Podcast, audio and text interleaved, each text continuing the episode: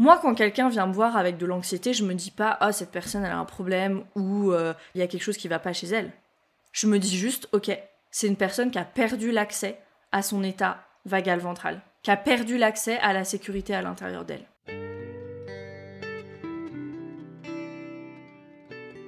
Bienvenue dans Pas de soucis, le podcast pour se libérer de l'anxiété avec Camille Thomas.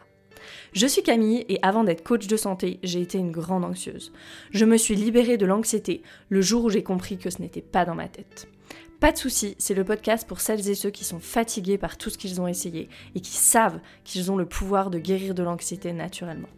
Alors si tu veux vivre sans anxiété et que tu as l'intuition qu'on ne t'a pas tout dit, ce podcast est pour toi. Je te retrouve tous les lundis pour explorer les pistes qui te permettront d'accéder au calme à l'intérieur de toi. Je vais vous raconter une histoire. C'était euh, l'année dernière, euh, en été. J'étais ici en Slovénie, il y a une amie qui est venue nous rendre visite, et donc on a été à Ljubljana et on a été prendre une glace. Le fameux épisode de la glace, qui est resté célèbre. Et donc on va prendre cette glace, je commande ma glace, je commande un truc genre mangue et euh, chocolat. Alors je me souviens du chocolat parce que c'est toute la clé de l'histoire. Je suis allergique au lait de vache et du coup je voulais un sorbet au chocolat. Et j'étais en train de regarder sorbet au chocolat, mais j'ai juste dit chocolat à la demoiselle qui euh, servait les glaces. Et je la vois mettre le chocolat dans le cornet, je me dis, ouh, ça ressemble pas à du sorbet au chocolat, ça c'est bizarre, c'est pas très foncé. Et effectivement, elle avait mis le chocolat normal, donc avec du lait de vache. Elle me dit, bah vous m'avez pas dit sorbet. Donc c'est vrai, c'était de ma faute. Elle était pas très commerçante, bref, je pense que c'était une étudiante. Et au lieu de me dire, ok, je vous remplace la glace, elle m'a laissé payer la glace qu'en gros je ne pourrais pas manger. Et moi j'ai rien dit non plus, j'étais dans une rage, et en fait j'ai rien dit parce que j'étais complètement submergée par euh, une tristesse, une rage à la fois, un truc mais hyper intense, une vague complètement incontrôlable. Et malgré euh, mon copain et mon ami qui me disaient mais Camille, t'inquiète pas, on va manger le chocolat, tu pourras manger la mangue, tout va bien, genre euh, not a big deal. J'arrivais pas à redescendre en fait. Et j'ai mis deux heures à redescendre de cet épisode pour une boule de glace. Pourquoi je vous raconte ça? Parce que l'idée c'est de comprendre qu'est-ce qui s'est passé ici au niveau de mon système nerveux et les conséquences du stress chronique et traumatique sur le système nerveux. Donc un outil hyper intéressant pour comprendre ce qui s'est passé, c'est la fenêtre de tolérance, qui a été proposée par le docteur Dan Siegel. La fenêtre de tolérance, c'est quoi? C'est l'état optimal, en fait, de stimulation pour qu'une personne fonctionne dans la vie quotidienne, pour qu'on puisse fonctionner correctement. Quand euh, vous opérez dans cette zone, dans cette fenêtre de tolérance, vous pouvez euh, voilà, euh, faire face efficacement aux situations qui se présentent, vous pouvez être flexible, vous pouvez vous adapter, vos pensées sont cohérentes, vous pouvez aussi vous concentrer, vous avez une clarté d'esprit, vous pouvez jouer, avoir de bonnes relations avec vous-même, avec les autres, voilà. C'est un état où on fonctionne bien et on se sent bien. Quand on est dans la fenêtre de tolérance, en fait, on a exactement la bonne quantité d'énergie dans notre système. Ça veut dire que on ne se sent pas vidé de notre énergie, on n'est pas apathique et en même temps on n'est pas dans une agitation euh, interne non plus. Donc on a la bonne quantité d'énergie pour fonctionner efficacement, être résilient. Faut savoir que dans une journée, c'est normal de fluctuer entre des états. Si je prends par exemple une journée type, je me réveille le matin, donc je vais avoir un petit peu plus d'énergie pour me réveiller. Ok, il y a aussi une augmentation du cortisol dans le, dans le corps. Je me réveille, ok, je me prépare, je vais au travail, peut-être qu'il y a euh, des problèmes de transport ou euh, il y a des bouchons si j'y vais en voiture. Là, ça commence, euh, voilà, je suis un peu irritée, donc un petit peu d'énergie qui arrive dans mon système, mais ok. J'arrive au travail, je traite mes mails par exemple, et là je vois un email de ma supérieure qui me dit il faut qu'on parle. Donc là, je commence à avoir, voilà, j'ai un peu d'anxiété. Je vais voir ma supérieure et elle me dit que le projet auquel je tenais beaucoup, finalement, la direction a décidé de le confier à une collègue. Et donc là, je suis en colère.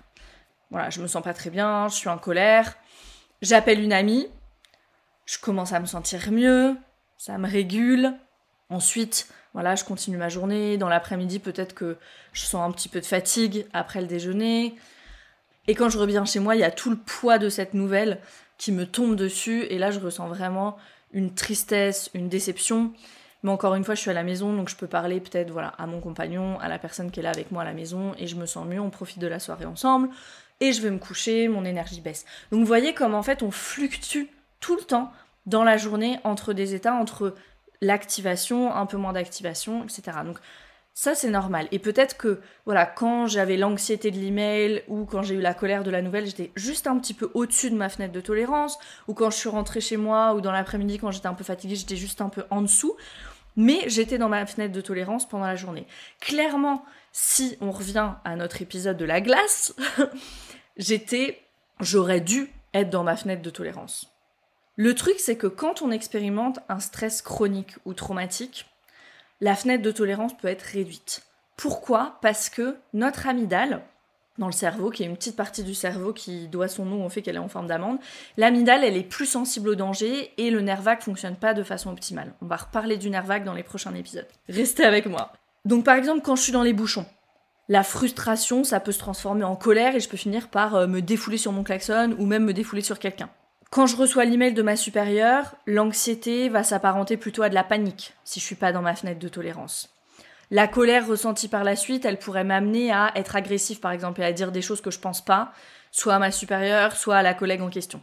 Et dans ce cas-là, quand je suis hors de ma fenêtre de tolérance, mes réponses en fait sont pas des réponses, sont des réactions. Je suis tout le temps en réaction à une réaction d'anxiété, une réaction de panique, une agitation. et j'ai beaucoup de mal à revenir dans ma fenêtre de tolérance. Il me faut beaucoup de temps.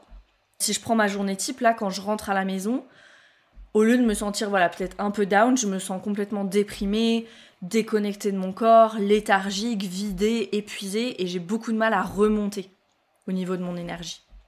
Et quand notre fenêtre de tolérance, elle est plus petite, finalement, on passe beaucoup de temps dans un état de suractivation ou de sous-activation.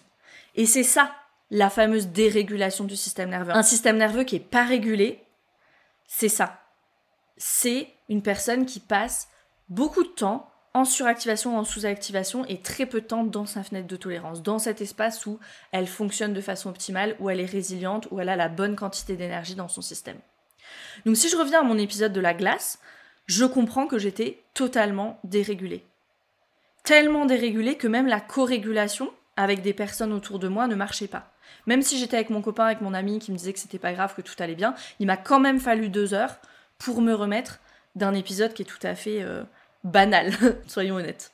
Si j'avais été dans ma fenêtre de tolérance, j'aurais pu en rire, euh, j'aurais pu euh, voilà donner ma boule de glace à quelqu'un d'autre et puis et puis laisser l'événement passer, ou j'aurais même pu peut-être être agacée pendant cinq minutes et voilà, ou déçue, mais ça s'arrêtait là. Pourquoi j'ai réagi comme ça? Parce que c'est venu appuyer sur une croyance que j'ai, qui résulte d'un trauma d'enfance, qui est que je ne suis pas considérée, que tout le monde s'en fiche de moi, etc., etc. Ça, on y reviendra aussi euh, dans d'autres épisodes. Ici, je veux rester avec le système nerveux. Et ce que je veux que vous compreniez bien, c'est que on recherche pas un système nerveux toujours calme. Oui, dans cet épisode-là spécifiquement, j'aurais eu besoin d'être un peu plus calme. Mais au quotidien, on ne recherche pas un système nerveux toujours calme. Par exemple, si je prends ce fameux projet, euh, dont, on, dont finalement j'ai pas eu la charge et auquel je tenais. Pour présenter ce fameux projet, j'ai très certainement dû faire une présentation devant des collègues ou peut-être devant la direction. Quand je suis dans une situation comme ça, il faut que je puisse mobiliser mon énergie. Donc ce qu'on veut, c'est la même chose quand je suis sur la route et que j'ai un chauffard qui arrive en face de moi, il faut que je puisse me mobiliser pour tourner le volant. Donc ce qu'on veut, c'est être capable de revenir rapidement à un état de calme après la tempête et réagir de façon adaptée quand il y a des tempêtes plus ou moins grandes dans notre vie. Donc ce qu'on veut, c'est pas un système nerveux calme, c'est un système nerveux souple. S'il y a une chose à retenir de cet épisode, c'est ça. Vous voulez pas un système nerveux toujours calme, vous voulez un système nerveux souple et résilient. Donc maintenant vous me dites, c'est bien beau tout ça Camille, mais comment je fais pour avoir un système nerveux souple? Pour ça, il faut rester bien accroché à son énergie vagale ventrale. Je m'explique. Vous avez sûrement déjà entendu parler du système nerveux sympathique et parasympathique. Le système nerveux sympathique, c'est le système, c'est la partie du système nerveux qui est responsable de l'action, de la mise en mouvement. S'il y a un danger, c'est cette partie-là de notre système nerveux qui, qui est activée, qui va nous faire réagir. Et le système nerveux parasympathique, qui est l'autre partie de notre système nerveux, c'est la partie de notre système nerveux qui est responsable de la détente. Donc quand on peut, voilà, quand on est calme au quotidien, on est détendu, je suis dans mon système nerveux parasympathique. Donc on a d'un côté l'action, de l'autre côté la détente. Et pendant longtemps, on faisait seulement cette distinction binaire, jusqu'aux travaux de Stephen Porges qui a proposé la théorie polyvagale. Et donc maintenant, on sait qu'il y a en fait trois états pas seulement deux.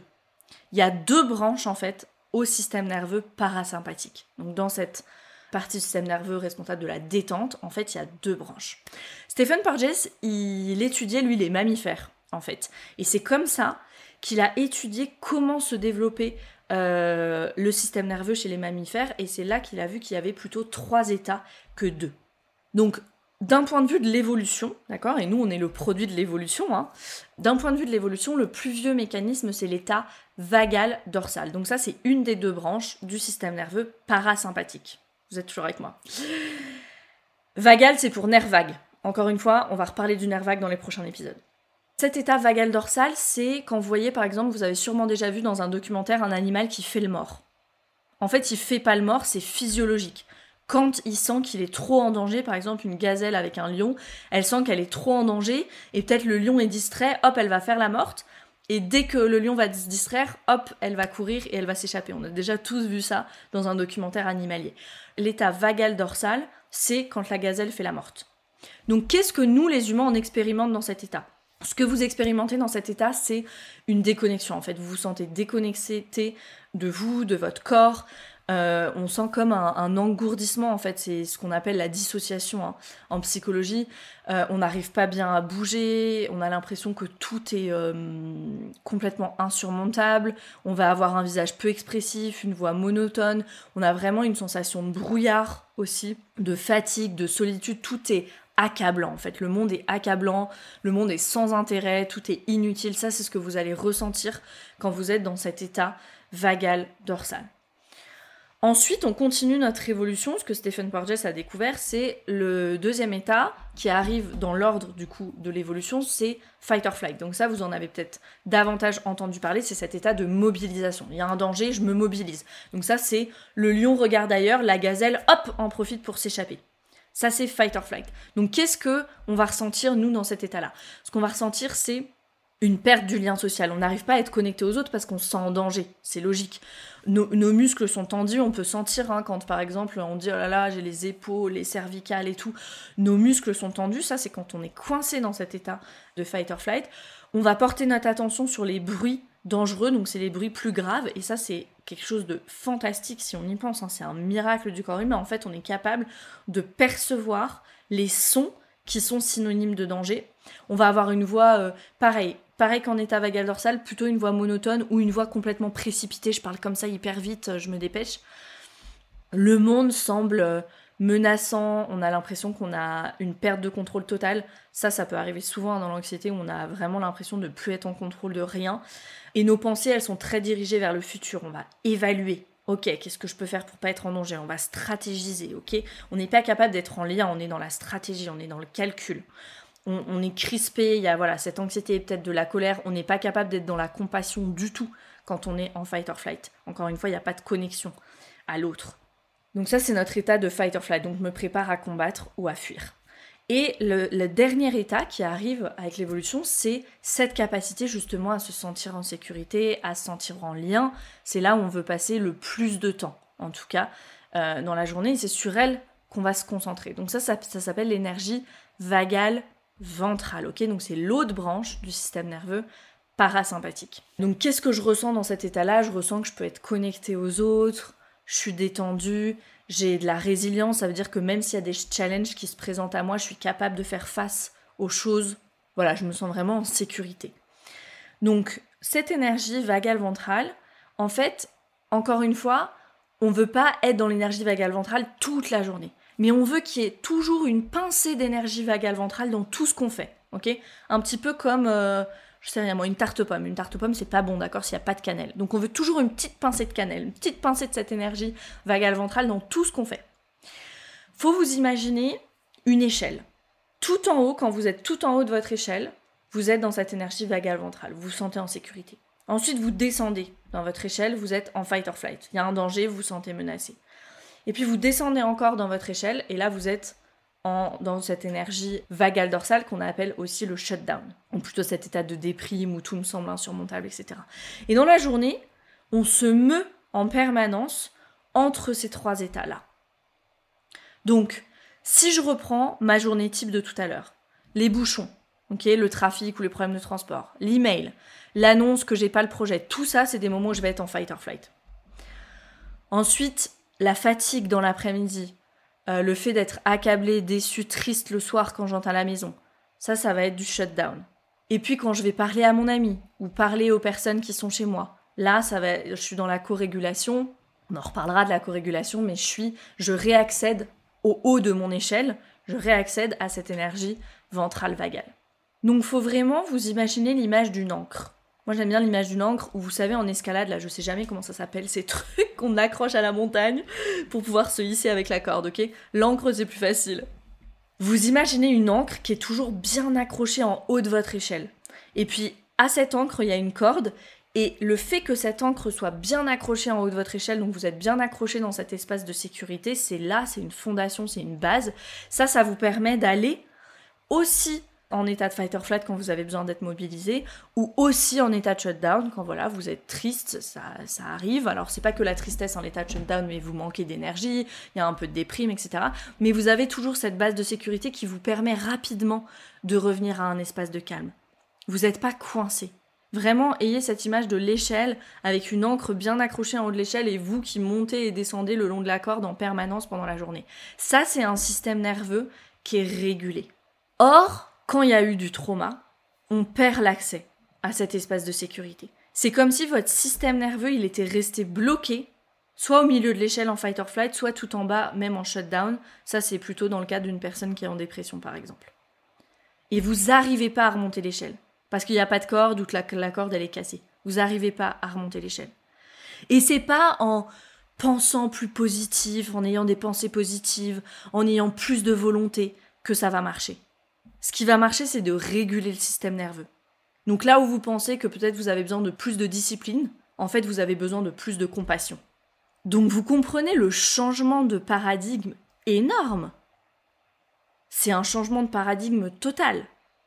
Moi, quand quelqu'un vient me voir avec de l'anxiété, je me dis pas ah cette personne elle a un problème ou euh, il y a quelque chose qui va pas chez elle.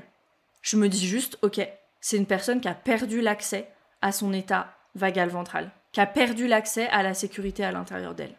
Et c'est la même chose pour tout ce qu'on appelle les maladies mentales.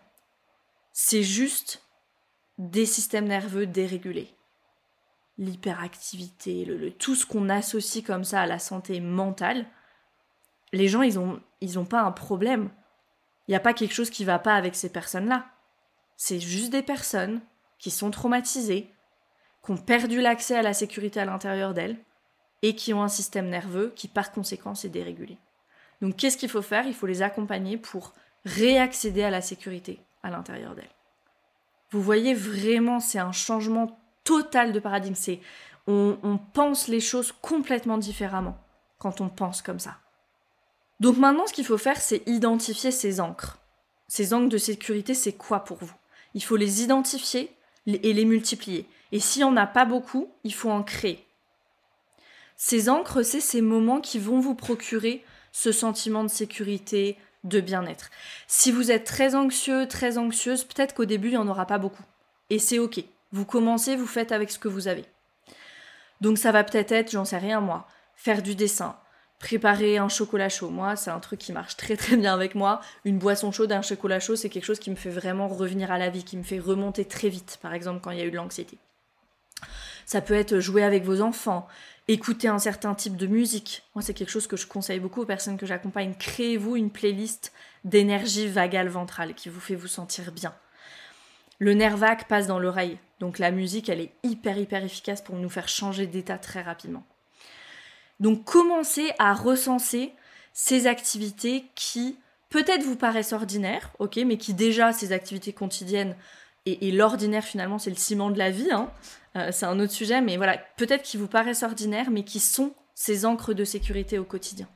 Si vous n'avez pas beaucoup de ces encres de sécurité, il n'y a pas beaucoup de, moments qui vous font vous sentir bien comme ça, vous pouvez utiliser aussi les personnes qui vous entourent. Alors ça ne veut pas dire vous servir d'elles, hein, mais il y a un mécanisme biologique qui s'appelle la corrégulation. La corrégulation, c'est beaucoup plus que du soutien, c'est vraiment un phénomène biologique. On en reparlera. De ça, je vais revenir sur la co-régulation, mais sachez que vous pouvez faire ça. Une autre encre que moi j'adore aussi, c'est une huile essentielle. Ça, c'est pareil, c'est à la portée de tout le monde. Vous pouvez créer un ancrage olfactif. C'est tout simple. Vous allez vous laisser envahir par une sensation de ce que vous avez besoin. Si vous avez besoin de plus de calme, vous vous laissez envahir le plus possible, ok, le plus que vous pouvez. Si vous avez perdu complètement cet accès à l'espace de sécurité à l'intérieur de vous, même ça, ce sera difficile de ressentir ce calme intérieur. Donc vous faites ce que vous pouvez, jusqu'où vous pouvez aller. Vous ressentez ce calme intérieur. Si vous n'arrivez pas à ressentir le calme, j'en sais rien, si vous avez besoin de soutien, par exemple, ressentez comme si voilà, vous, aviez, euh, j'en sais rien moi, 10 personnes qui sont là pour vous dans votre vie, qui vous soutiennent. Si vous avez besoin de confiance, laissez-vous envahir par la confiance, laissez-vous envahir par la gratitude. Vous laissez envahir par ce dont vous avez besoin. Et puis après, vous respirez une huile essentielle. Et puis vous décidez qu'à chaque fois que vous respirez cette huile essentielle-là, vous vous sentez comme ça. Vous ressentez la confiance, la gratitude, le calme, ce à quoi vous avez associé l'huile. Et là, vous venez de créer un ancrage olfactif. C'est très puissant.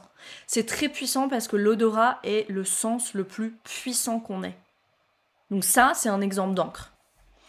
Donc voilà, l'idée c'est vraiment de multiplier ces moments-là, ces petits moments de sécurité, euh, les identifier et les multiplier. Et plus vous les multipliez, plus vous allez entraîner en fait votre système nerveux à revenir à cette sécurité, plus vous allez l'entraîner à accéder, à regagner l'accès à cet espace de sécurité à l'intérieur de vous.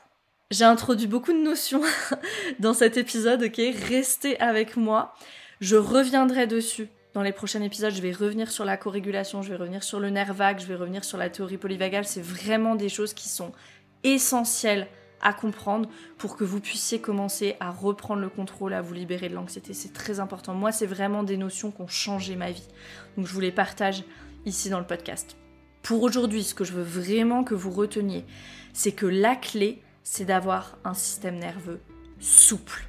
D'accord? Pas un système nerveux calme, un système nerveux souple. Merci pour ton écoute et je te retrouve la semaine prochaine pour un nouvel épisode de Pas de soucis.